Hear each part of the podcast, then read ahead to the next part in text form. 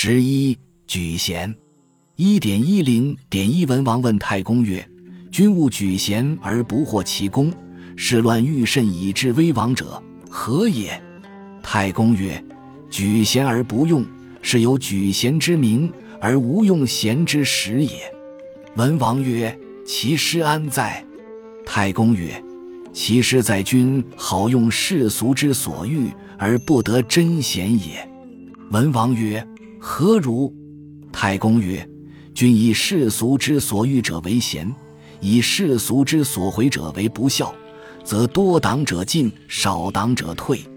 若是，则群邪比周而避贤，忠臣死于无罪，奸臣以虚欲取爵位，是以事乱欲甚。”则国不免于危亡。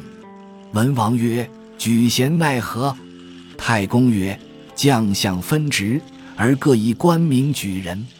按名都时，选才考能，令实当其名，名当其实，则得举贤之道也。”译文：文王问太公说：“君主致力于举贤而收不到功效，社会混乱更加严重，以至于达到危亡的程度，是因为什么？”太公说：“选拔贤能而不加任用，这是有举贤之名而没有用贤之实。”文王说：“失误在什么地方？”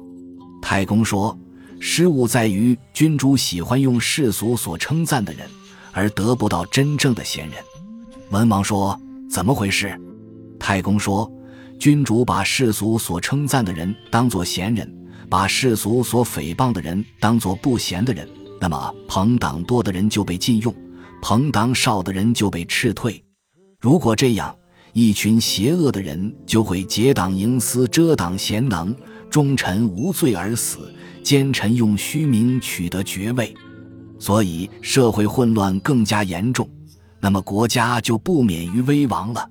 文王说：“怎样选用贤能？”